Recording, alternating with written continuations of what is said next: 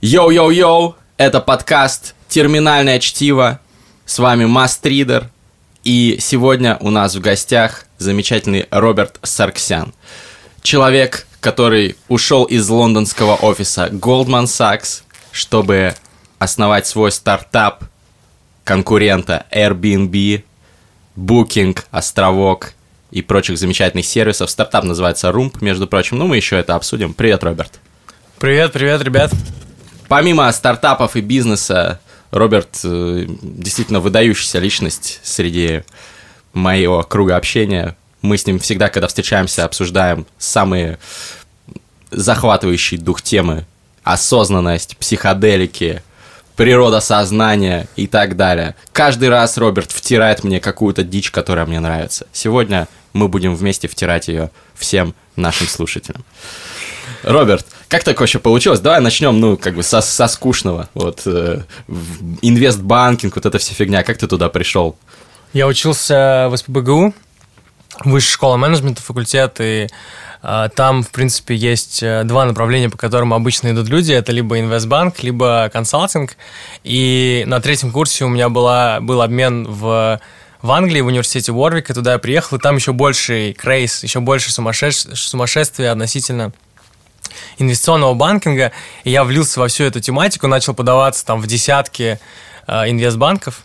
А в Лондоне, на самом деле в Лондоне парочку собеседований проходил, но в итоге попал я на самом деле в московский офис Goldman Sachs, а, на лето, получается, 2015 года. А в Лондоне ты где работал? В Лондоне нет, я в Лондоне, у меня был orientation а, weeks. Я понял, окей. Типа, то есть, когда ты начинаешь работать, стажироваться, точнее, в Goldman Sachs, первые там две недели тебя отправляют либо в нью-йоркский офис, либо в лондонский офис, в зависимости от того, где ты находишься, и там ты проходишь orientation, ты попадаешь э, вообще просто в лютую атмосферу, когда во-первых, тебе полностью оплачивают там гостиницу в супер вообще топовом месте Лондона, то есть в самом вообще сердце Лондона, и ты э, каждое утро просыпаешься и видишь, как толпа этих, э, я не знаю, чуваков в костюмах Бриони идет э, в, в Сити, Сити да. да.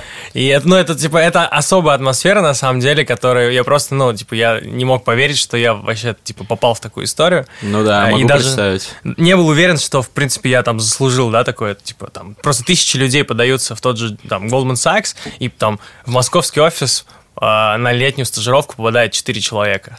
Четыре Два... человека из тысячи. Да, ну там, я не знаю, тысячи, я тысячи. не знаю сколько, да, то есть по миру подаются десятки, сотни тысяч людей. Но это один из э, самых э, крутых инвестбанков и банков мира, один из крупнейших. Ну, это самый крутой, самый, самый, самый крутой, самый крутой, наверное, да. даже, да зарплаты там исчисляются ну, огромные, да. огромными суммами с нулями. Ну, я не Юрий Дудь, но примерно, чтобы читатели и слушатели а, поняли, как, какие там цифры примерно. Я, я надеюсь, что у меня в контракте не было прописано. А ты не но... свою зарплату, ты просто порядок Ну, порядок, цифр. порядок цифр. А, стажер получает там порядка 4-5 тысяч долларов. 4-5 тысяч долларов в месяц, то есть э, ребята, которые только закончили вуз, уже да, получают, а, а дальше уже там... Аналитик там первого года может получать десятку. 10 тысяч долларов в месяц. Да. Ну, и дальше, соответственно, кратный рост, а еще и бонусы, да, которые тоже сравнимы.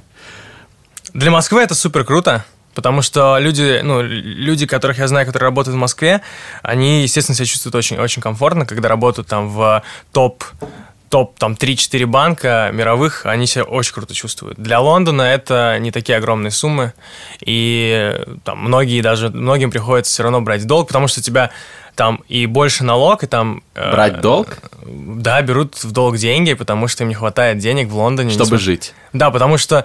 А, ну, ну, они, наверное, там совсем шикуют. Я жил в Лондоне как-то месяцок. Ну, понятно. Ну, 10 тысяч нужно... долларов – это очень много. Ну, тебе нужно там снимать... Тебе нужно снимать там квартиру в центре, да, чтобы там далеко не ездить. А, это уже... Это там достаточно большие суммы. У тебя лайфстайл определенный, потому что ты крутишься ну, с людьми, которые тоже тратят много денег. Ты ходишь там в дорогие рестораны и так далее. И многие людям реально не хватает, потому что вроде кажется, что ты зарабатываешь много денег, но ты тратишь еще больше.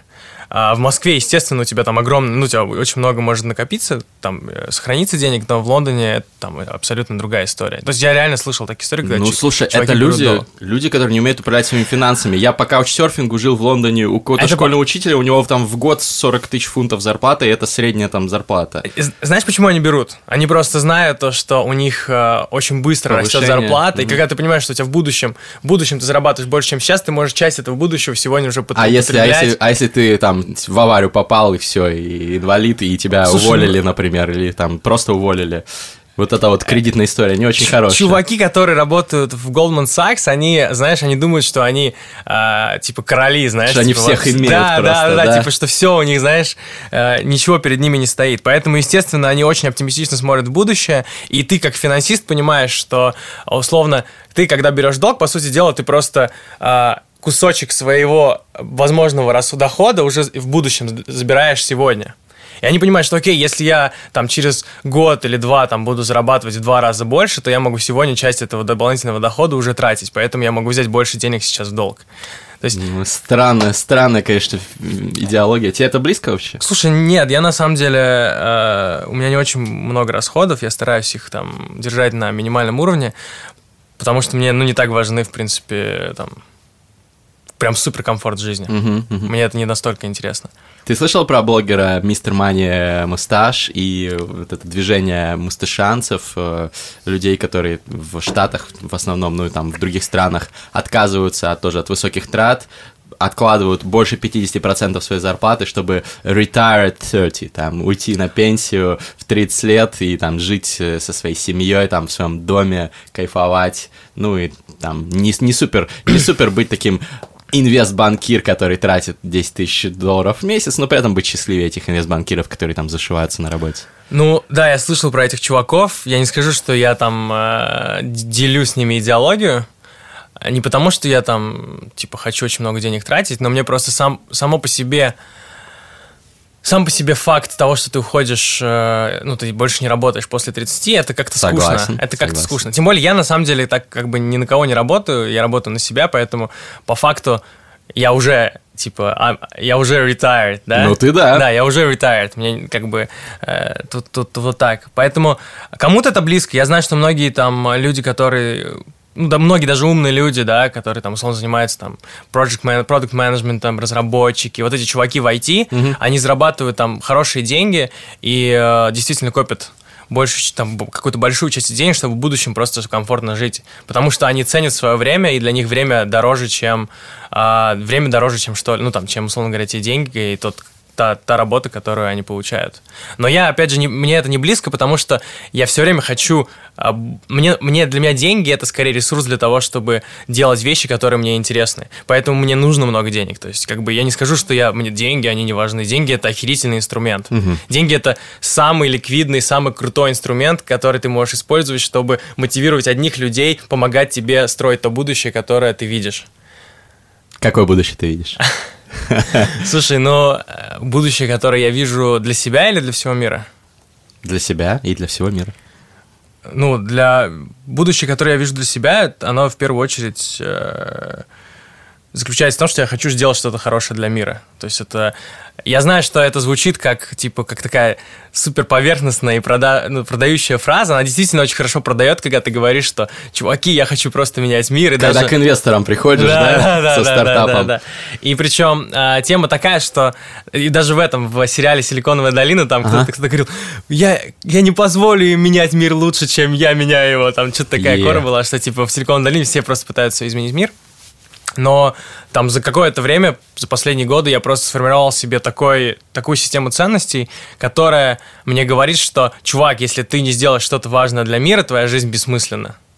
Мгм. То есть, а, условно, Я с тобой согласен, То есть, условно говоря, а, там мне недостаточно будет, если я буду просто хорошо зарабатывать, даже быть очень богатым человеком и жить обычной, комфортной там а, жизнью. Мне для меня это будет провал. А как же эффективный альтруизм? Ну, то есть, если чуваки там в тех же инвестбанках работают, десятину платят во всякие благотворительные фонды, ну, это очень большой импакт, как говорится, очень большое влияние позитивное. Они спасают каждый год там несколько африканских детей, например, и так далее. Я согласен, я согласен, это прям, ну, все чуваки, которые откладывают там от 10% и более, а некоторые откладывают даже 20%. Я недавно собеседовал одну девчонку, и она говорит, что она 20% своего дохода э, там, инвестирует. А некоторые, как Билл. Гейтс, вообще весь. Или там половину, Уоррен половину. Баффет. Ну, половину, потенциально они же потом Половину, весь планируют. наверное, весь, да. А, но тут, тут какой момент? Деньги сегодня это комодити. Что такое комодити? Комодити это такой, ну, вообще commodity это условно сырьевой продукт, да, там, типа как нефть, там, золото, а, не знаю, уголь и прочая история. А, но сейчас commodity употребляется что-то, что не имеет дифференциации, то есть то, что у всех есть оно универсальное и едино, да, одинаковое. То есть деньги есть у тебя, например, словно есть у тебя, есть у другого чувака, есть у третьего чувака. А что может быть дифференцируемо, это если ты делаешь что-то, что, например, другие вообще не делают. Ну, например, я не знаю, никто не, там, в какой-то момент никто вообще не задумывался об электрокарах, да, пришел Илон Маск и говорит, давайте мы, типа, сделаем так, да. чтобы экономика электрокара была положительной, и это было выгодно автопроизводителям, это было выгодно, там, а, людям, которые покупают эти электрокары, угу. и сделал это. Вот это дифференцируемо, это не commodity, да, вот именно этот vision, а, команды, которые он собрал, это все не commodity. Вот мне не очень хочется, типа, просто давать такой коммодитизированный ресурс, я хочу хочу скорее прям дать какой-то уникальный инпут. А вот скажи, пожалуйста, тут подписчики в комментарии тоже пишут, э, все классно, изменить мир к лучшему, дать какой-то ага. импакт, э, прекрасно звучит. Э, валяй конкретнее, пишет Таня Михайлова. Mm-hmm. Окей, okay. э, смотрите, у нас есть, э, если, ну, кто, может быть, читал или смотрел там Тима Урбана, видели вот эту, условно говоря, таймлайн, по которому развивался развивался мир, угу. развивался мир, и там условно первые 10 миллиардов... У меня миллиардов... висит на стене дома. Да, он плакат, да, я заказал. А, первые 10 миллиардов лет вообще не было ничего там, ну, то есть были просто... Был большой взрыв, после этого там образовывались там планеты, да. а, звезды и так далее. И в какой-то момент там появилась планета Земля, потом появились первые там живые организмы, и когда-то появился человек. И мы видим, что акселерация просто идет лютая. То есть у тебя там больше 50% всего отрезка, потом у тебя еще там 50 изменения какое-то, и, и там вот просто там меньше одного процента, я не знаю, не помню, какой там, короче, процент, это там как появилось уже современное человечество, да, там. Ну да, это, я, если, извини, что перебил, э, если не изменять мне память, человечество существует на Земле, если разбить э, все тысяч... э, э, во Вселенной, если разбить все это время как, как будто это сутки, да, то мы существуем, мы появились 23.55, то есть последние 5 минут этих суток. Это даже, ну, не человечество, это человек, это типа Homo sapiens, появился. Да, да, да. Это Homo sapiens появился, потому что именно история человечества начинается там за 10 тысяч лет назад. Ну да, 5, это... 5, тысяч, 5 тысяч лет, 10. Э, 6 тысяч лет. До, до нашей эры. До нашей эры, до нашей эры, да. да.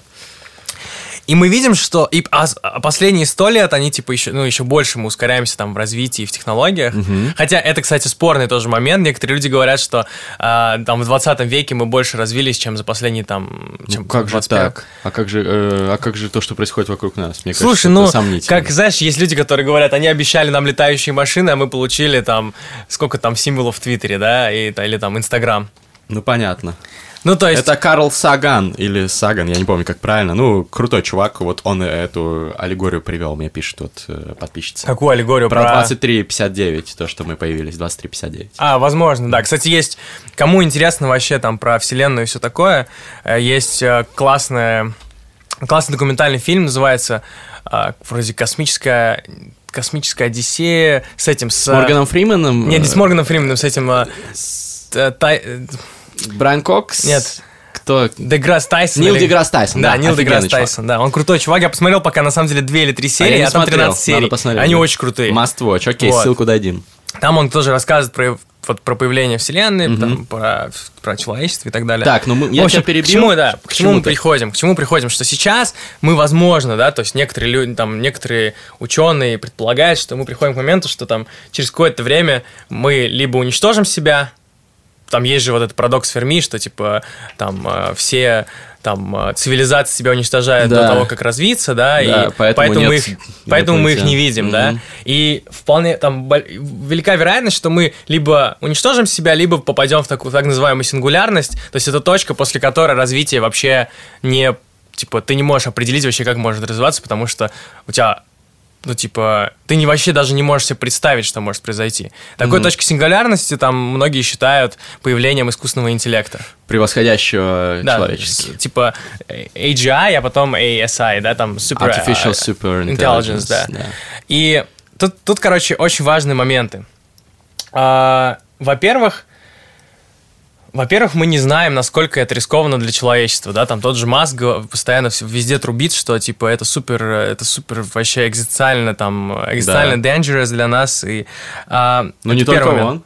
Да, но некоторые есть люди, которые говорят, что типа искусственный интеллект это следующий этап эволюции, и э, типа мы должны просто ему дать дорогу. То есть мы должны умереть все, люди, это раковая Некоторые люди так говорят, на да. теле планеты, типа. Некоторые люди так говорят, что мы просто там а, этап эволюции, мы заканчиваемся, и мы как бы создали, создаем искусственный интеллект, который дальше развивается. Я перебью тебя на секунду, еще подписчица написала, Татьяна, вы еще с Уиллом Смитом посмотрите документальный фильм «Над Гео» режиссера Даррена Аронофски. Даррен Аронофски, который «Реквием по мечте» снял. Мгм. Крутой чувак. Круто, круто. Надо Уилл посмотреть. Смита я обожаю, у него Уилл вообще Смит офигенный инстаграм, он очень крутой. Смешно. Так, продолжи, пожалуйста.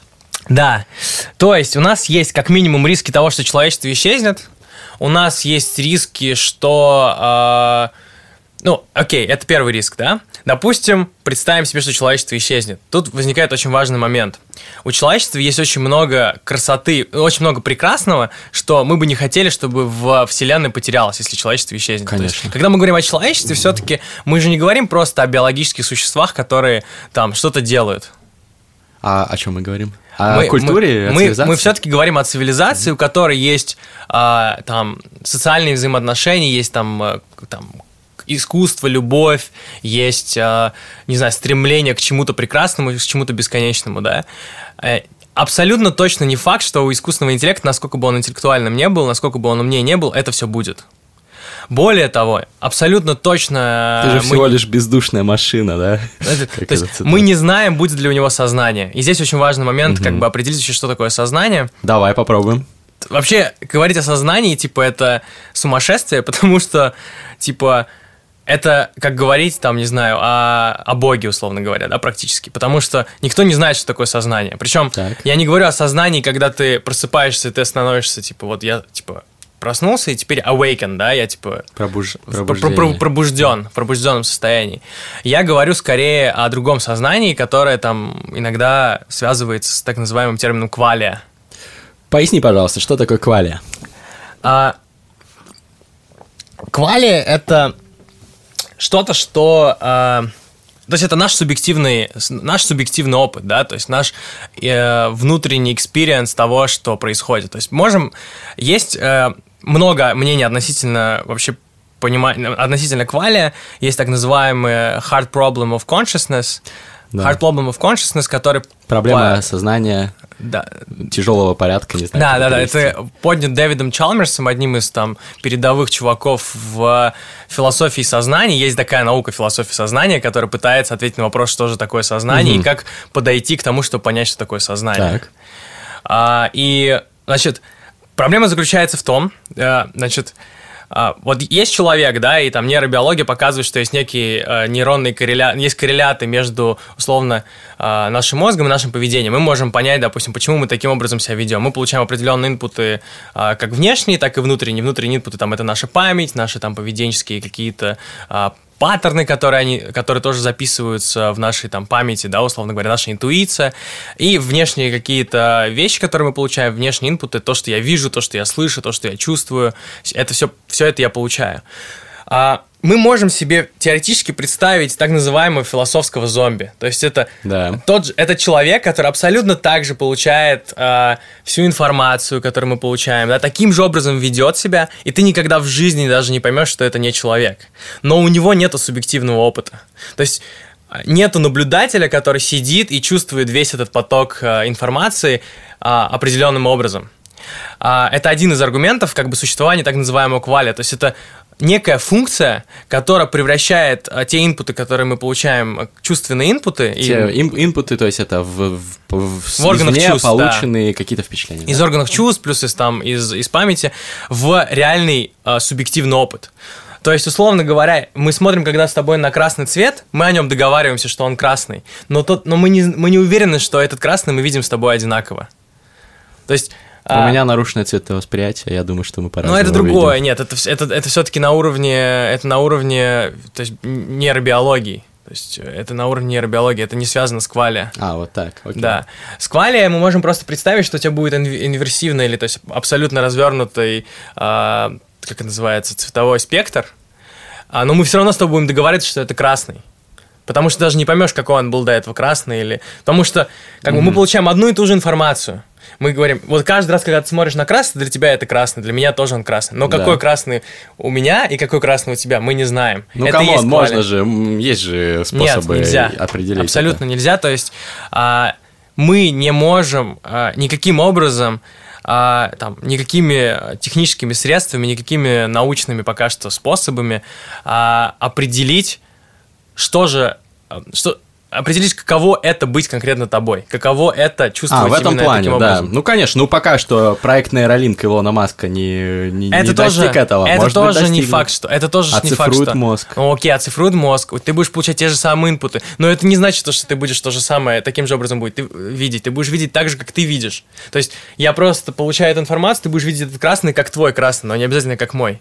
Ква, то есть hard- Это сложно, у меня уже закипает да, мозг. hard problem of consciousness, то есть сложная проблема сознания, лежит как раз-таки в том, что а, мы не понимаем феномен сознания. Скорее всего, не- некоторые люди, там, а, т- тот же Д- Дэниел Деннет говорит о том, что сознание не существует, ну, такого квали не существует, и сознание это такой, типа, эпифеномен, то есть это какой-то результат... а, Э, Эпифеномен. Да, он, то есть он не является самим по себе феноменом, да, и он, э, типа, является результатом, как таким side effect какого-то другого процесса, какого-то другого феномена, а именно там инф- какой-то сложной информационной системы. Так вот, мы абсолютно точно не знаем, э, и будет ли у такого искусственного интеллекта квалия. Если у искусственного интеллекта не будет квалия, то в моменте, когда он нас уничтожит, Вселенная там окажется во тьме, то есть ее не будет существовать, потому что нет наблюдателя, который переживает весь... То есть что-то происходит, да, но как бы нету наблюдателя, который а, это все переживает. То, то есть будет то же самое, что было там 10 миллиардов лет назад, ой, не там, миллиард, там, 4 миллиарда лет назад, до того, как вообще первое живое существо появилось. То есть Вселенная погрузится во тьму Даже полно. не первое живое существо 4 миллиарда лет назад? 3,8, по-моему. По-моему, да. Окей. То есть Вселенная погрузится во тьму, и это все будет типа бессмысленное просто движение каких-то информационных систем. Это то есть не будет сознания. Сознание это очень ценная штука. То есть, по- позволь мне э, перефразировать то, что ты сказал. Ты утверждаешь, что главной ценностью во Вселенной является сознание или кваля, и то, что если искусственные интеллекты победят людей, ну, я имею в виду сверхинтеллекты, да, победят, уничтожат их, но сами станут победив дракона, сами станут драконом, да, тоже научатся у нас или сами выработают у себя сознание, то это файн, это окей, пусть дальше они правят вселенной, и люди вымрут, ничего страшного. Ну, вообще да. Вообще да. Но это не все. Естественно, я опять же не покрыл все, что связано с. э, Не покрыл все, что связано там с э, искусством, культурой и так далее, потому что это тоже сложный момент. Я не знаю, каким образом это может передастся там условному искусственному интеллекту. Но, скорее всего, Ну, они уже сейчас нейросети делают Да, я- я э, предполагаю, что- музыку, картины. Но почему они будут стремиться к прекрасному? Потому что мы же стремимся к прекрасному, потому... На самом деле никто не знает, почему. Потому что мы охуенные. Потому что мы классные, да. Люди реально... Ник- Я не знаю, почему мы стремимся к прекрасному. Если кто-то Люди знает, прекрасны. пожалуйста, пишите в чат. Мне очень интересно понять, почему мы вообще стремимся к прекрасному, когда эволю- там эволюционная теория говорит, что нам нужно просто выживать. Не, ну подожди, Где там здесь есть, искусство? есть, есть же там научные данные, я не помню, где это читал, но про то, что, как начиналась вообще наскальная э, живопись и музыка, то что это в- на уровне генетическом, на уровне э, биохимии какой-то пробуждает что-то в человеке. Только поэтому. Ну, Ну, слушай, то есть вот эти вот просто- пирамида масла условно, Это- да? ты это- кайфуешь, ты смотришь это охуенная картина, слушаешь музыку, мурашки. Это вот музыка, это математика, да, там Пифагор еще этим занимался. Почему? Я, ты не ответил мне на вопрос, И что-то, ну какой-то там эндорфины, серотонины, что-то там Почему? выделяется. Смотри, вот эволюция как работает, да? Ты а, оп- выживая те организмы, которые в себе какие-то а, характеристики а, имеет, да, там через какие-то, через а, мутацию. Появляется у них какая-то характеристика. Глаза, я не знаю, там, а, инстинкт самосохранения и так далее. Почему Объясни, пожалуйста, почему у чел- а, у чел- люди, которые выжили, у них есть стремление к искусству? Как искусство связано с выживанием?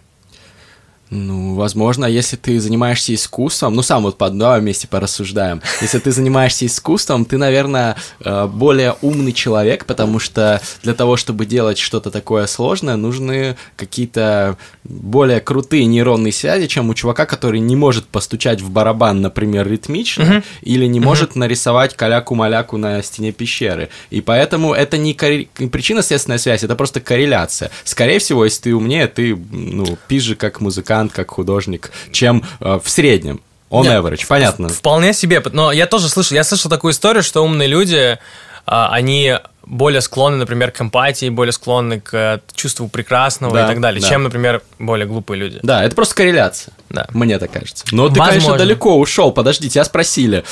тебя спросили ответить за базар. Как ты хочешь делать мир Следовательно, лучше? да. Ты говоришь про Все, сверхлюдей, мы, верно, про мы сказали это, да, то есть у нас есть риск того, что искусственный интеллект нас уничтожит.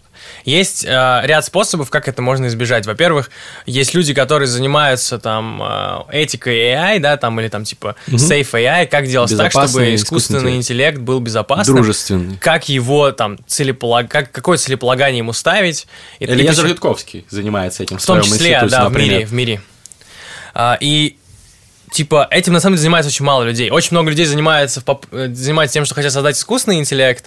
Кстати, это мысль вот э, того же Тима Урбана. Он говорит, что, блин, если бы э, общество бы относилось к чувакам, которые создают именно safe artificial intelligence, именно, безоп- именно этику искусственного интеллекта, там, моральность искусственного интеллекта, думают об этом, относилось бы как к героям, как относятся к героям, которые создадут сам искусственный интеллект, то очень много бы людей туда пошло, а это очень важно. А общество просто не шарит. Большинство людей, вот то, что мы сейчас обсуждаем, там мастридеры, да, условные, они разбираются, да. Какие-то чуваки, которые в Кремниевой долине сидят, пьют смузи, они разбираются. Большинство людей вообще не знает, что это такое. Чуваки в Кремниевой долине тоже, знаешь, они разбираются, но они занимаются тем, что хотят создать... Все, каждый хочет создать искусственный интеллект. То есть все думают, что если я сейчас создам искусственный интеллект, я сделаю что-то на уровне, там, я не знаю, Ньютона, да, потому что это Да. а даже более Да, это серьезно. это самое даже- это крутое самое крутое изобретение изобретение в истории. в истории, да. Да.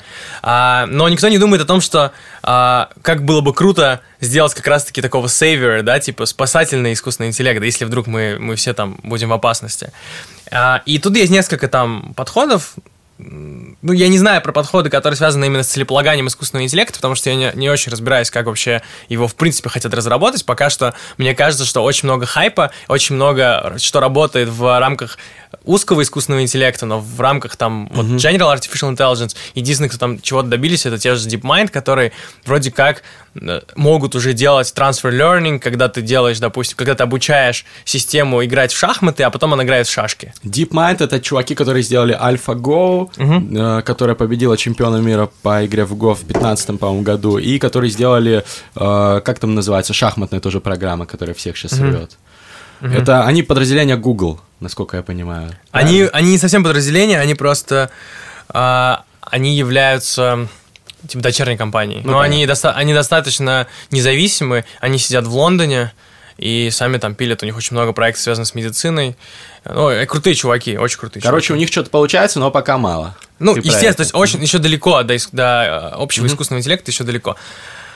Но есть еще там способ, который условно предлагает тот же Маск, пресловутый. Наш любимый.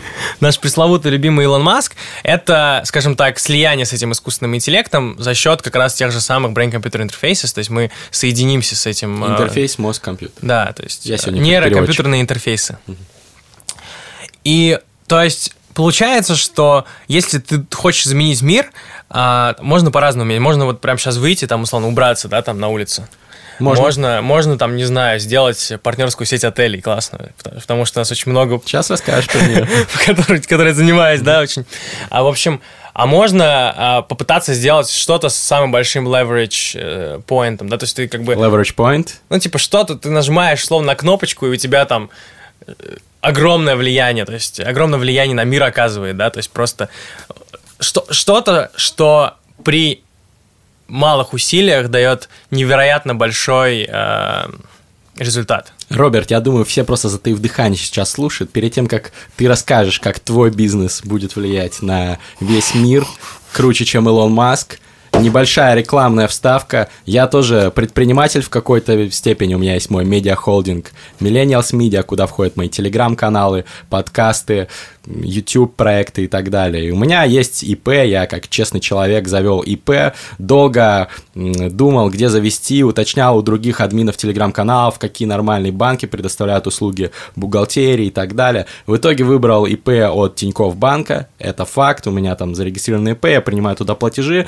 сколько уже оно существует? Ну, года полтора точно, пока никаких нареканий, всем, все мне очень нравится. Бухгалтерию я сам не веду, она у меня электронная, за какие-то символические абонентские суммы. Э, для меня это все делает банк. Я нажимаю кнопочку, налоги платятся, я доволен. Делегирую по принципу 4-hour work week, как учил великий Тим Феррис. Поэтому всем вам тоже искренне рекомендую. Я, правда, всем своим друзьям, кто заводит ИПшки, рекомендую Тинькофф Банк, Тинькофф Бизнес. Ссылка будет в описании. Для тех, кто перейдет по ней, будет очень приятный бонус, если вы хотите регистрировать свой ИП, Тинькофф Банк. А теперь вернемся к бизнесу Роберта. Подожди секунду. Кстати, мне кажется, Тинькофф тебе должен больше заплатить денег, потому что я тоже пользуюсь Тинькофф банком. Это, это, это, да, это типа тоталь, тотальная реклама. Тотальная реклама. Ну вот видишь.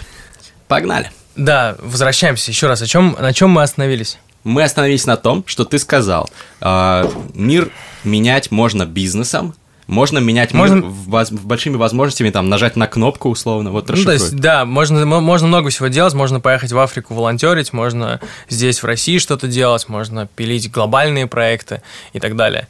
Мне интересно, как бы, если говорить там в целом за свою жизнь, да, сделать что-то, что будет собой представлять Э, максимальное влияние на человечество, причем это, на человечество как можно большее количество людей и на как можно большее время. То есть ты как бы берешь вот эти две оси, и вот площадь, то есть произведение этих двух штук, это то, то, то что я хочу максимизировать. Причем влияние, естественно, положительное, потому что можно еще как там, как какой-нибудь Гитлер, да, негативное влияние желать ну, да. Э, сделать, да, то есть это положительное влияние, естественно. Вот, а, поэтому я все-таки стремлюсь к таким более, я не знаю, хард штукам, типа, типа BCI, да, то есть Brain Computer Interfaces, Safe AI, это мне все очень интересно. Я совсем недавно начал углубляться во всю эту историю с философией сознания, и в будущем я, наверное, буду углубляться именно в, эту, в этом направлении. В каком качестве?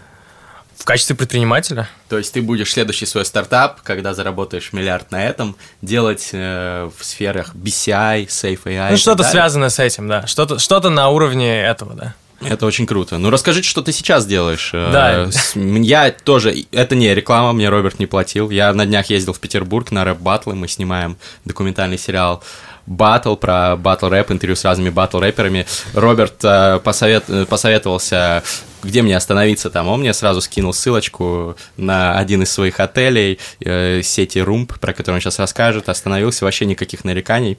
В общем, пользуйтесь. Отель, отель был топовый за смешные деньги. Там какие-то... Что-то было около 3-4 тысяч рублей за сутки за шикарнейший номер на двоих в самом центре. Там две минуты на такси нужно было до вокзала ехать. Так что, Роберт, тебе спасибо. Расскажи, как получилось, что ты стал ательером? Ательером это, ательером это тот, кто шьет, а как это называется правильно? Ательер, ательер? нет, ательер, все правильно. Не ательер. Просто я, ательером. Да, отель, но ательера не существует, это просто ателье, но я не знаю, что, я не уверен, что есть ателье. А, это кутюрье, да, правильно. Кутюрье, наверное, да. Ну, и я закончил университет в 16 году, и я думал, чем заняться. Там сначала были мысли пойти в консалтинг. Э, я проходил собесы в большую тройку где-то у меня еще проходили собесы, в какой-то момент я решил все-таки делать, ну, там, в McKinsey, в BCG меня не взяли на последнем раунде. Это большая и это, кстати, тройка. Очень круто, что меня не взяли. Это тот, это тот фейл, который, если бы у меня его не было, то я бы не пришел бы куда, куда, туда, куда Фейлы, пришел. это важно. Да, это круто, да, то есть я даже, когда меня тогда, меня тогда отказали, я сказал, что когда-нибудь я напишу в интервью, что это было очень круто, что меня отказали, потому что если бы нет, и на самом деле сейчас говорю, в принципе. А да. нас, а нас э, читают и слушают, ну, Мастриды очень много читают из BCG, из McKinsey. И тоже, я на самом деле не могу сказать, что я стал супер успешным чуваком. Я абсолютно точно там, мне еще далеко до там, того, кого можно назвать успешным. Mm-hmm. Но тот опыт, который я получил за два года предпринимательства, мне кажется, что э, ну, он абсолютно уникальный, э, и, ну, типа, я абсолютно не жалею. Я просто понял, что предпринимательство это точно мое. И причем, э, ну, как сказать, прикол предпринимательства заключается в том, что это самая многогранная самая многогранная профессия, если ее можно вообще назвать профессией. То есть ты играешь в четырех, четырехмерные, n-мерные шахматы, у тебя в этой игре как бы, они, естественно, правила есть, эти правила динамично меняются, потому что люди могут менять эти правила. То есть ты сам можешь менять правила в этой большой игре, и ты как предприниматель, э, у тебя типа, с одной стороны, есть, естественно, ограничения, есть, каких-то ресурсов может быть не быть, но ты всегда можешь найти способ, как какие-то ресурсы раздобыть. То есть, задача предпринимателя, как на мой взгляд, это формировать некое видение и искать ресурсы, это деньги, это люди, это клиенты, это там, не знаю, какие-то там другие, это помещения, не знаю, оборудование и так далее, чтобы свое видение, увеличить вероятность реализации своего видения. И это супер круто, потому что в процессе, когда ты это делаешь, ты себя э, находишь в, в огромном количестве разных ипостасей. Ты можешь быть и продукт менеджером да, ты как бы привлекаешь деньги, ты в какой-то степени там финансист, ты маркетолог, да, ты да. операционный директор, ты HR, который нанимает людей. И вот это супер круто, и, ну, типа, это, это, это ну, типа, не знаю, не знаю, что для меня еще может сравниться с этим, потому что ты реально прыгаешь в бездну неопределенности и сам строишь свой путь, то есть это как, знаешь, ты сам строишь свой путь к чему-то. Когда ты приходишь, если ты просто работаешь, например, там, не знаю, на компании, то ты существуешь в какой-то уже игре. Там есть правила игры, там шаг лево, шаг вправо, ты, в принципе, не двинешься, и достаточно просто развиваться. То есть ты абсолютно четко можешь понимать, что делать, чтобы продвинуться вверх. В бизнесе этого нет, в бизнесе непредсказуемость. Предпринимательство, Согласен. да, особенно технологическое предпринимательство, такого вообще нет, и это, это супер интересно. Но при этом у тебя как бы риски огромные, что ты там типа завтра будешь нищим, но при этом у тебя upside бесконечен. Upside это возможность, соответственно, Будущего получить э, дохода. выигрыш какой-то. Почему да. бесконечен? Mm. Ты можешь сегодня начать, а, там, не знаю, бизнес по аренде отеля, там, не знаю, по отелям, а завтра это там будет бизнес, который там покроет всю недвижку, и ты будешь там вообще real estate магнатом. То есть а, никто тебя не останавливает на том, чтобы заканчивать свой там рост в рамках одной бизнес-модели или в рамках одного рынка. Следовательно, у тебя практически бесконечный потенциал, э, там, ограниченный только mm-hmm. твоим временем, да, жизненным. Давай тогда больше конкретики. Вот ты создал этот сервис Room, да. который сейчас уже достаточно активно, насколько я понимаю, расширяется. Я создал его не один, я создал его, да, со своими, co-fou- да? со своими co-founder ами, с э, Эмилием и Фирузом. Shout-out Shout-out, скоро feat. Вот. И, и ну, вы с ребятами создали этот проект, вы сейчас расширяетесь, у вас отели в разных городах России, сейчас еще там и за рубежом начинается. Что дальше? То есть у тебя план, ну, я просто пытаюсь все это в одну красивую я историю понял, свести. Да. Какой Нарратив. дальше план, э, как вы будете менять мир к лучшему? То есть пока что я вижу, как вы можете заработать бабки. Это тоже классно, конечно. Вот, но... А кто говорит, что мы меняем мир к лучшему сейчас? А, ты сказал, что я рассказал, что я хочу менять Хочешь. к лучшему. Ну, да, как на самом ты, деле, ладно, на самом деле, да, давай раскроем, да, немножечко про румб. Мы начали румб э, в августе 2016 года. Э, идею мы, на самом деле, взяли из индийского аналога, индийский аналог Oyo Rooms, который сейчас на сегодняшний момент стоит порядка 5 миллиардов долларов. Тогда они, естественно, стоили намного меньше, о них практически никто не знал. долларов. Они это... входят там в топ стартапов мира, то есть по... Ну, они юникорн, да. Юникорн, Они привлекли вот миллиард долларов у софтбанка буквально месяц назад. Mm, очень круто. Мы мы решили, что мы будем делать стартап, начали смотреть список самых быстрорастущих стартапов в мире, а, увидели, что есть стартап, у которого в России есть аналогичный рынок и достаточно большой. В России рынок а, отелей где-то 4 миллиарда долларов, то есть достаточно большой рынок, да, там это, это оборот рынок. в год, да? Да, это оборот всех отелей в год. Угу. А может быть больше, но это по таким скромным оценкам. Ну, еще есть. туризм расти будет, наверное. Да, да, да, да. Ну, на самом деле это большой рынок. То есть для России это рынок, в который можно уже там с интересом лезть. Угу. А, первый момент. Второй момент мы поняли, что там не нужны какие-то специальные знания, экспертиза, а, как бы экспертиза в отельной индустрии, она там недорого стоит. Извините, ательеры, если я кого-то обидел. Окей. Okay. А, и мы решили, типа, просто повторить эту бизнес-модель, начали ее делать. По сути, расскажу коротко вообще, что мы делаем. Мы находим а, несетевые, хорошие несетевые объекты. Это апарт-отели, гостевые дома, просто отели. А, и приходим, аудируем эти отели, смотрим, что они действительно качественные, и объединяем под одним брендом. При этом, когда мы начинали, там, первоначальная бизнес-модель была такой, что отель не терял свой собственный бренд, он, мы добавляли ему такой софт-бренд, то есть дополнительный бренд, мягкий бренд, и он продавался просто через нас, как через дополнительный канал продаж, то есть, по сути, он даже не рисковал, то есть, он продавался так же, как через свои все каналы продаж, но и через наш. При этом гость мог получить как бы одинаково хороший сервис во всех этих отелях. А, и мы таким образом стали неким а, агрегатором. А кто-то нас называет там конкурентами Airbnb Booking. На самом деле я бы не сказал, что мы прям напрямую конкурируем, потому что мы трафик все равно покупали в основном от uh, существующих хотей. То есть мы такой интермедией, да, между каналами посредник. посредник То между... есть вы даже у букинга там э, размещались где-то, Да, то есть На, на букинге есть отель Румп, да. Угу. Бронирование приходит от там условного Booking.com к нам на сервер, а тут уже идет в отель. Но кто-то забронирует через ваши сайты. Кто-то через как сайт. я, например. Да. Для меня это было примерно как букинг. Только Да. я знал, что это проверенный А, отель, потому верно, что да. у вас у вас есть какой-то стандарт качества ко всем отелям, которые у вас есть. Ну и плюс, потому что ты мне посоветовал. Да, да, все, все, все верно, да. То есть мы действительно очень стараемся, и ну, на сегодняшний момент у нас порядка 80 объектов по всей России, еще в Тбилиси. По всей, ну, не по всей России, там где-то 7-8 городов. Это Питер, Москва, Казань, Сочи, Краснодар, Геленджик, Адлер, еще что-то, я уже не помню все города. Ну, понятно. И в Тбилиси. В Тбилиси у нас офигительные, отменные отели. Бронируйте. Тбилиси прекрасный город. Я там был весной. Э, Я просто оттуда приехал город. блаженно. Я тоже так же приехал. Это было прекрасно. Вот. а, но сейчас мы там немножечко бизнес-модель меняем. Бизнес, и мы будем, а, мы просто поняли, что контролировать качество отелей, в, когда ты просто являешься одним из каналов продаж, очень сложно. Все равно, условно, experience клиента до момента заселения, он может быть супер крутым, потому что наш отдел поддержки, кстати, у нас очень крутой отдел поддержки. Shout out, guys! Скоро feat. Короче, а, у нас очень хорошо работает отдел поддержки, и до момента заезда ты получаешь офигенный сервис, по крайней мере, если ты свяжешь. Кстати, с тобой связались? Да, мне позвонили. И чё, как? Ну, я сказал, все хорошо. Я не говорил, кстати, тебе звонить, то есть это мы всем звоним так. Я верю. Вот. Дальше уже начинается немножечко как бы случайность, да, потому что есть управляющий в отеле, и у нас были реально кейсы, когда люди приезжают, и администратор даже не знает, что такое румп, и не выкладывает ту продукцию, которую мы обещали выложить, да, это как бы во многом и наш косяк, но мы как бы стараемся, постоянно информируем их. Поэтому мы сейчас меняем немножко бизнес-модель, и мы будем двигаться в сторону того, чтобы а, управлять этими объектами. Это будет такое asset-light управление, то есть мы не будем а, там, покупать эти объекты и даже, скорее всего, не будем их арендовать. Мы будем просто шерить ревеню с, с владельцем. Шерить revenues, как говорят у нас. Ну, делить доходы Да. со владельцем. Извиняюсь за свои англицизмы, и, наверное, сейчас меня будут хейтить. Не-не, мои подписчики меня хейтят многие за то, что я Да. много англицизмов использую. Я стараюсь переучиваться. Давай, может, к вопросам обратимся. А Я там очень вернусь. много вопросов, но обязательно я задам их все. Но ты Да. расскажи, то есть вы будете конкурентами Хилтону, Все Интерконтинентальну верно, и да. так далее. Все верно. То есть, ну как конкуренту, мы все-таки работаем в разных... побюджетнее чуть-чуть, да, Мы будем как- работать в разных сегментах. Если посмотреть на Россию, то там порядка 70% денег делает с сегментом средним, mid- mid-scale и бюджетный сегмент. А при этом в этих сегментах у нас практически нету брендов.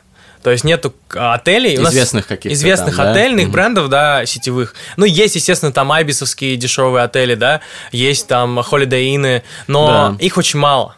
Там в Москве их там, возможно, какое-то количество, но если посмотреть по России, там один отель на город, например, да, там дай бог, это если крутой город. А у нас при этом есть огромное количество вот этих мелких независимых отелей, в Питере только в одном полторы тысячи таких объектов, которые по своей инфраструктуре, по своему состоянию там помещения могут давать намного даже круче иногда сервис, чем а, вот эти крупные сетки. И мы хотим как бы брать такие объекты и реально давать уже прям весь experience от бронирования и до там выезда. Вот комментарий очень хороший, я его зачитаю. Это не значит, что я с ним согласен, но очень дельно. Э, Пишет человек, э, не забирай с ником. То есть еще одна бизнес-прокладка, сделанная по аналогу. В этом нет ничего плохого, просто немного забавно слушать в контексте разговоров о чем-то новом, что перевернет мир. А, Кстати, по поводу сделанным по аналогу, ну, мне кажется, это просто метод Оскара Хартмана. Тут, тут э, нечего, нечего это осуждать. Люди заимствуют другие модели, которые есть в других странах. Это не воровство какое-то. Ну, это же не, там, не произведение искусства. Просто бизнес-модель. Ну, Кто-то и- сделал отель в одной стране, друг... человек Я- посмотрел, сделал в другой. Ничего зазорного в том, чтобы копировать модель, которая где-то реализовалась успешно, и реализовывать ее на своем рынке вообще нет. Если у тебя на этом рынке нету, значит, ты для этого рынка все равно принес что-то новое. Вот именно. Да, ты это не придумал, окей, но мы большинство вещей вообще не придумаем в жизни. Я вот все вещи, которые только что рассказывал про BCI, это же не я сидел и думал, это я читал просто того же Тима Урбана, читал просто кучу источников по, я не знаю, про философию сознания, и вам сейчас просто это рассказываю. Никто, ну, там, да, естественно, есть люди, которые придумывают совершенно новые вещи, но большинство вещей, большинство бизнесов, это все равно какое-то там э, по аналогии ты делаешь что-то, а, вот это можно, это Uber для того-то. Ну да, да, конечно. условно, да, там это Uber для горничных, все это клин. Типа, а, я не думаю, что в этом есть что-то зазорное. В любом случае ты создаешь value для рынка тем, что ты улучшаешь инфраструктуру, там, условно, гостиничную, и мы хотим улучшить эту инфраструктуру, потому что сейчас я много общаюсь там с э, людьми в индустрии и понимаю, что рынок очень непрофессиональный. Э, И качество сервиса, который предоставляется в отеле, оно очень, ну, то есть оно волатильно. Поэтому, поэтому я думаю, что value здесь мы создаем, и этот value может быть достаточно большим, и мы можем даже в какой-то момент создать такой user experience, такой опыт взаимодействия с этим продуктом, то есть с, с отелем, которого вообще нигде нет, даже лучше, чем у наших иностранных аналогов. Это, ну, то есть у тебя потенциал достаточно большой. И как, тогда вы будете приезжать в эти отели и говорить, блин, это самые охерительные отели. Вы будете приезжать и получать а, такой сервис, который нигде не получаете. И, это- и не обязательно, чтобы там были для этого люди. Ну да, но это как, э, как с Uber произошло, то есть я приезжаю в любой европейский город, и если я при, при деньгах, то я там вызываю, например, Uber, е- если это не, не, не та страна, которая запретила Uber.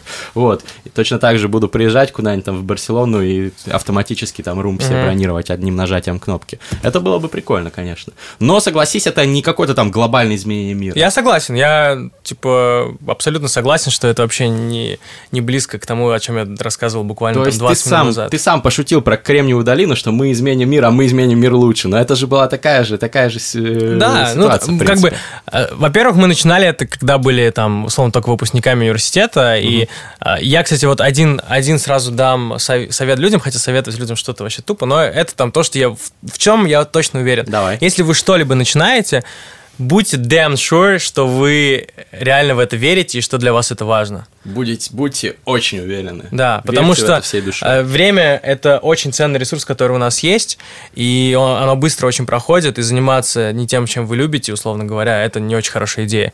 А, поэтому, конечно, если бы я сейчас создавал там бизнес, я бы, наверное, подумал сделать что-нибудь более глобальное. А ты, а ты читал текст Марка Мэнсона, ну, известный такой блогер, э, автор книги The Art of Not Giving a Fuck, ну, типа, искусство посылать все нахуй, по-моему, как-то так перевели. Вот. У него есть текст fuck yes or no. Он был на Мастридах.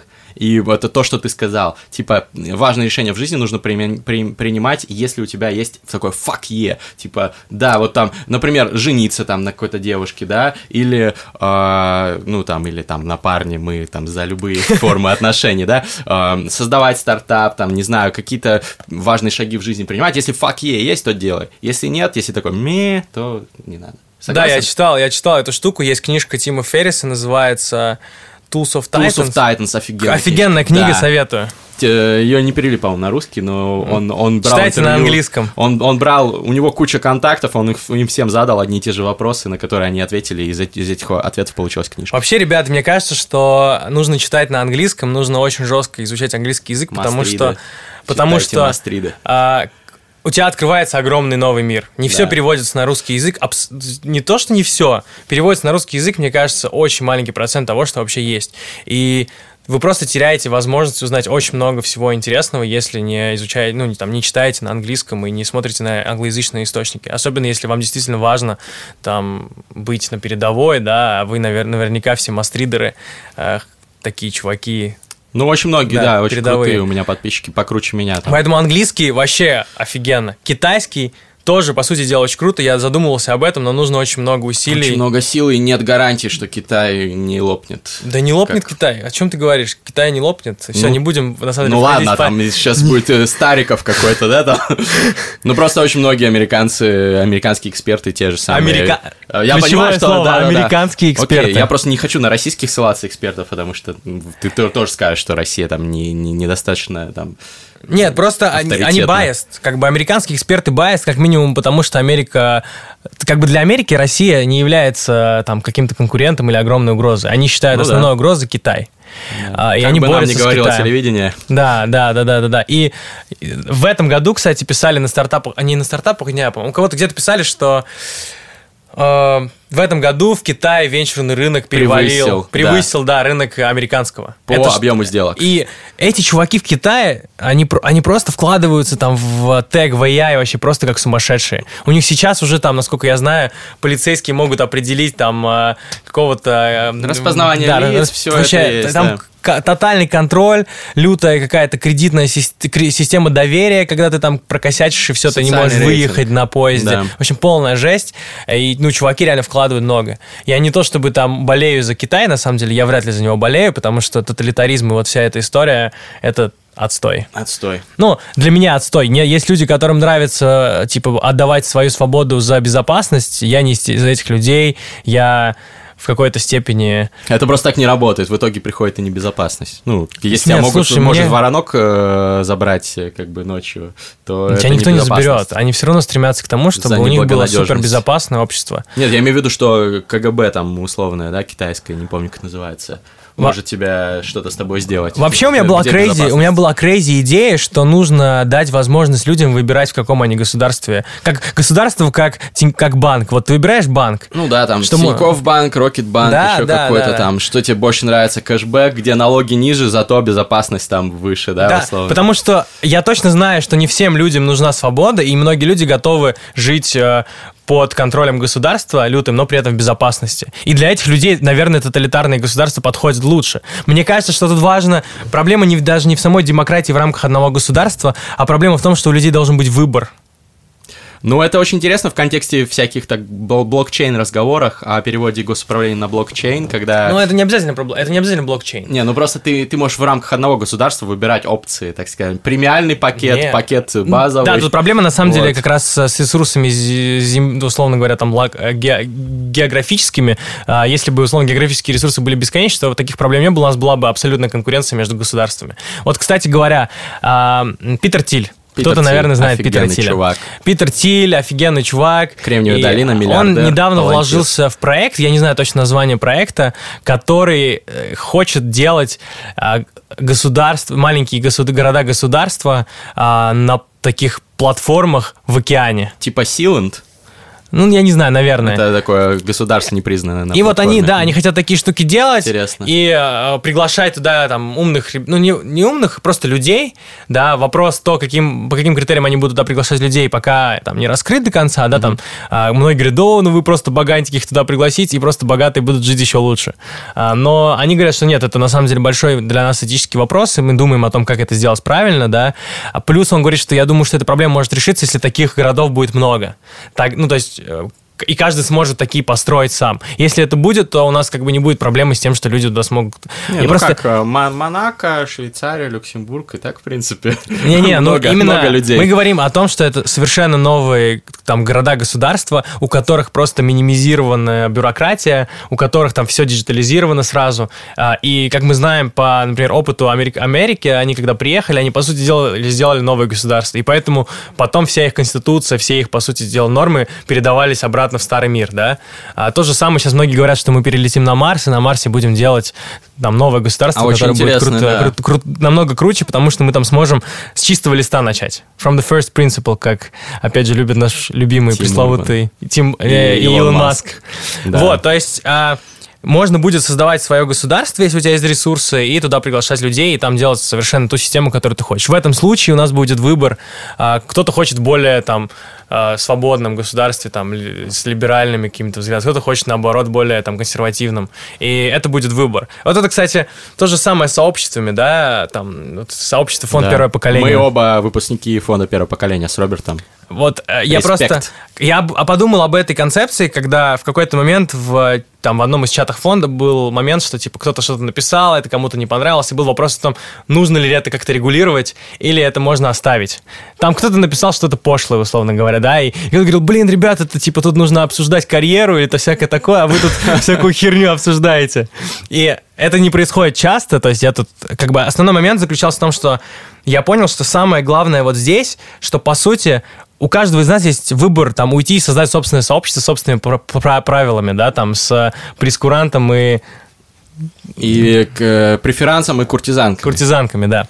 То есть у нас есть, по крайней мере, выбор. И это самое, мне кажется, должно быть ключевое право человека. Даже не, не, там, не демократические права, а именно право выбора в самой системе, в которую ты входишь. У нас сейчас этого права нету. Было бы круто, если бы условный Сингапур мог бы мне в кредит дать свое, э, свое государ... ну, гражданство. Но, кстати, ты можешь купить э, в многих странах. Не, ну у меня нет денег, чтобы купить гражданство в Сингапуре, но если бы он мне дал бы его в кредит, Это, это идея. Крутая идея, кстати, если кто-то... Да, да, да. Он дал бы мне в кредит, я бы уехал бы в этот же Сингапур и от- отрабатывал бы этот, это гражданство какое-то. Слушай, можно сделать лет. банк, который будет давать кредиты чувакам, которые хотят уехать в Да, Сингапур. да, да, да. Под да. какое-то обеспечение. И, ребята, По- если кто-то из инвесторов слышит, можем замутить. Зало- э, Заложите свой стартап, короче. Не, на самом деле, это реально, я думал об этом, это очень крутая, мне кажется, идея, как бы она сумасшедшая не звучала. Мне кажется, это штука, которая может очень сильно увеличить степень свободы людей. Вот мне кажется, что наряду вот с этими всякими историями с AI, любая вещь, которая увеличивает степень свободы людей, это супер крутая, типа, это супер важная вещь. То есть, а, у нас сейчас, что нам сейчас дает дополнительную степень свободы? Наши айфоны, да, там? Или, да. или Samsung, или Huawei, в общем, неважно, или Android. А, оно, они нам дают огромную степень свободы. Мы теперь можем коммуницировать где угодно, получать информацию где угодно. Ну и зависимость тоже. Ну и зависимость, да, тоже. Ну, у Конечно, меня, во мы всяком случае. не будем сейчас это обсуждать, а, но вопрос, по- момент такой, да, что а, сейчас что нам, допустим, ограничивает, это то, что они зарядки маленькие. Если Да. кто-то придумает, что они будут все время полной зарядкой, Это это, тоже увеличивает степень свободы. да. Вот я чувствую, что это реально ограничивает степень свободы. То же самое с э, получением гражданства. И вот любые проекты, которые увеличивают, максимизируют степень свободы человека, это супер проекты, которыми я прям вот, э, ну, типа, я считаю, что людям прям стоит заниматься. Ну, то есть один из твоих следующих проектов будет про что-то такое более крутое, глобальное, про Ну, человечество. это абстрактные слова, но да. Ну, слушай, ну я очень надеюсь, что все получится. Давай обсудим еще одну тему, которую мы хотели обсудить. Это и затизерили. Может, вопросы? Там же куча вопросов. Давайте. А мы примерно, вот я направлял А, ты направляешь, по да. ним, да. Эм, Затизерил тему психоделиков и м, исследования собственного сознания. М, Расскажи, зачем это вообще все нужно? И нужно ли? Мы, конечно, ничего не пропагандируем, но гипотетическом, в гипотетическом сценарии в государстве, где это легально и так далее.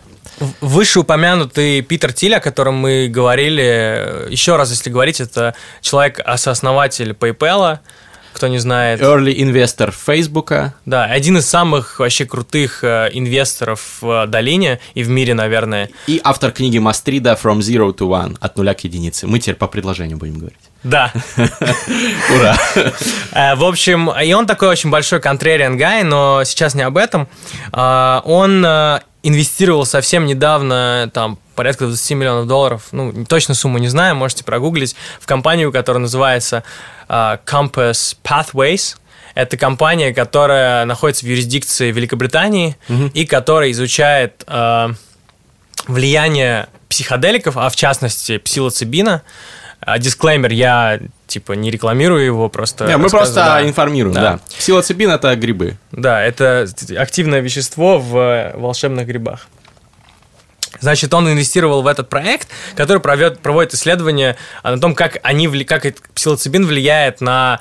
а, как он теоретически может вылечить тяжелые стадии депрессии. Мгм. То есть есть не, тяжелые стадии депрессии, которые не лечатся антидепрессантами, плюс мы все знаем, что у антидепрессантов есть куча side effect ов, и люди подсаживаются под них. И Ну, это, кстати, миф след- насчет того, что подсаживаются. Ну, у современных Не зависимости не возникает. Я не знаю. При правильном при, при- применении. Ну, я потом тебе покажу Да, случай. я в этом плане профан, но насколько я знаю, что есть, по крайней Ну, мере... side effect ы есть, Да, да, есть side effect ы, есть, и не, все, не, вся, не любая депрессия, не каждая депрессия может вылечиваться Мгм, антидепрессантами. При этом есть исследования, которые показывают, что теоретически может быть... Не, даже не теоретически, а показывают исследования, что э, там псилоцибин э, лечит, или там, по крайней мере... э, В некоторых случаях точно, да. да, в некоторых случаях лечит, а в некоторых случаях, как по крайней мере, снижает э, вот силу депресс- депрессивных состояний. Э, это очень круто. Он это, естественно, сделал не просто там, не просто так. Это не, это не так легко сделать. Я бы тоже с радостью бы основал бы компанию, которая бы изучала психоделики, но он там заручился поддержкой э, бывшего министра здравоохранения Великобритании или там фармаколога, то есть, и они лоббируют сейчас, чтобы в, в Великобритании в течение пяти или семи лет а, психоделики были разрешены в, как минимум в там, медикаментозной форме. Мгм. И там, ну, я, я не думаю, что их разрешат в аптеке покупать, но... Декриминализация хотя бы. Да, какая-то будет, да. Это очень круто. Есть такой университет Джона? Да, есть университет Джона Хопкинса в Штатах, а, где они тоже изучают влияние того же псилоцибина, возможно, лизергина, я не уверен, да, там на... ЛСД. Да, на как бы на человека, но они больше влияют просто, они хотят понять, как он влияет на мозг в целом, а, какие там а, части мозга вообще вспыхивают, что происходит вообще с ним, потому что пока не очень понятно. Ну да, А, сложно. Просто конечно. дело в том, что психоделики, они сейчас стигматизированы как некий, как наркотик. Да. Но на самом деле это не совсем наркотик, и, наверное, приплетать его к наркотикам нельзя, потому что у него нету как минимум аддиктивности никакой. Ну, начнем с того, что как бы слово наркотик, э, ну, если мы берем английский язык, там есть два слова: narcotics и drugs. Narcotics это все а, опиаты, опиоиды, то есть это героин, там фентанил и так далее, все вот эти вот Какая ужасные осведомленность. вещи, ужасные вещи, ну я же э, читаю Драгс Мастриды, которые нельзя даже пробовать ни в коем случае, потому что они очень аддиктивные, очень вредны, ну и в принципе там какой-то бычий кайф, никакого самопознания вы не получите от этого и никакой пользы. А есть drugs, которые включают в том числе там легкие наркотики типа марихуаны, которые сейчас повсюду уже раз- начинают легализовать, также психоделики, ну как psychedelics отдельно выделяют. То есть ну, это не совсем наркотики, это что-то, что-то, что-то другое, короче говоря. Продолжай, пожалуйста.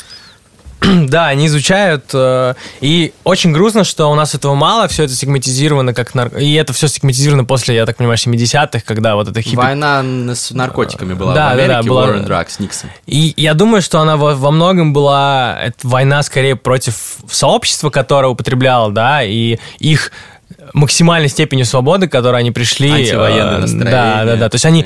а, Основные вещи, которые происходят под психоделиками, это люди теряют чувство эго, увеличивается уровень эмпатии, люди начинают э, разрушать некие социальные там структуры, конструкты, да, в голове, которые Навязанные. навязанные, да, и они начинают думать там намного шире, а, начинают а, там более системно подходить к каким-то вопросам и учитывать, там, не знаю, а, учитывать а, чувства других людей, поэтому, я говорю, увеличивается эмпатия. Э, Ну, это, наверное, один из таких там моментов. Естественно, есть э, там духовный, там, спиритуальный опыт у некоторых людей, есть лютый психоделический опыт, который происходит под этими штуками. Не будем, на самом деле, сейчас их обсуждать, я думаю. А Можете там прогуглить, почитать, куча есть трип-репортов. э, Почитайте Тимоти Лири, почитайте... Да, э, то есть- э, ну, я делился много Драгс Мастридов разных. Подкаст у Тима Ферриса не слушал про психоделики? Я не слушал, но Очень- очень думал послушать. был. Это интересно, потому что это очень неисследованная штука. А, а, и, в принципе, то, те результаты, которые происходят в процессе там, употребления этих психоделиков, часто также появляются, если там люди занимаются разными там, восточными практиками по типу медитации, тантры и прочие истории. Ну, я скептически отношусь к большинству таких практик, но медитация, она, в принципе, научно доказанный эффект имеет. Я сам стараюсь медитировать э, периодически. К сожалению, не могу выработать пока эту привычку, но работаю над этим. И очень интересно как бы понять, э, что происходит, к чему, к какому состоянию приходит мозг, что мы начинаем, что мы падаем, там, не знаю, в такие mental states, э, у тебя полностью меняется восприятие там, э, того происходящего, и при этом очень многие вещи, ну, вообще миро- миро- мировосприятие очень сильно меняется и в долгосрочном плане. А, в принципе, если это контролируемо будет вводиться, если это будет исследоваться, если это будет в медикамент- медикаментозных целях э, вводиться, то я думаю, что это может очень большой положительный эффект иметь. То- Увеличивать а, осознанность, в принципе, людей, да, и их там уровень эмпатии. Мне кажется, что эмпатия, там, умение любить, это те вещи, которые пока что недооценены. Мы почему-то вообще о них не говорим, а мы говорим там о том, как мы больше будем знать, там, будем развивать науку, но очень мало говорим о любви. Реально, ну, мы очень много говорим о любви в рамках такой романтизированной любви между мужчиной и женщиной, а, но мы никогда не говорим о об unconditional love, да, или там о прекрасном. Потому что это все все-таки связанные немножечко вещи, чувства, которые мы испытываем, а, когда мы искренне там любим, мы можем испытывать, когда мы созерцаем не знаю, э, ночное небо, созерцаем какую-нибудь э, прекрасную картину, или созерцаем какую-нибудь прекрасную формулу математическую, или еще что-либо. Они все каким-то волшебным образом имеют что-то общее. Или, например, когда ты делаешь что-то очень значимое для себя, ты впадаешь в такое безмятежное состояние, там кто-то называет это там, потоком, да, и это очень похожие вещи. Я думаю, что это все не исследовано, мы не понимаем, типа, что это, А, и было бы очень круто исследовать это, развивать в людях больше эмпатии, развивать чувство к прекрасному. А, поэтому я думаю, что это важно, и нам нужно на это обращать внимание и там, вкладываться в это. Если бы у меня была возможность вложиться там, в компанию, которая бы изучала бы психоделики, я бы это сто процентов сделал. Я думаю, что это вещь, которая, возможно, даже ответит на некоторые вопросы, связанные с квали. Любите. Любовь – это важно. Прекрасно – это очень важно. И сейчас мы поставим вам прекрасную песню о любви великой группы, которая пела в том числе о психоделиках The Beatles. Роберт, спасибо. Это было терминальное чтиво. Всем спасибо.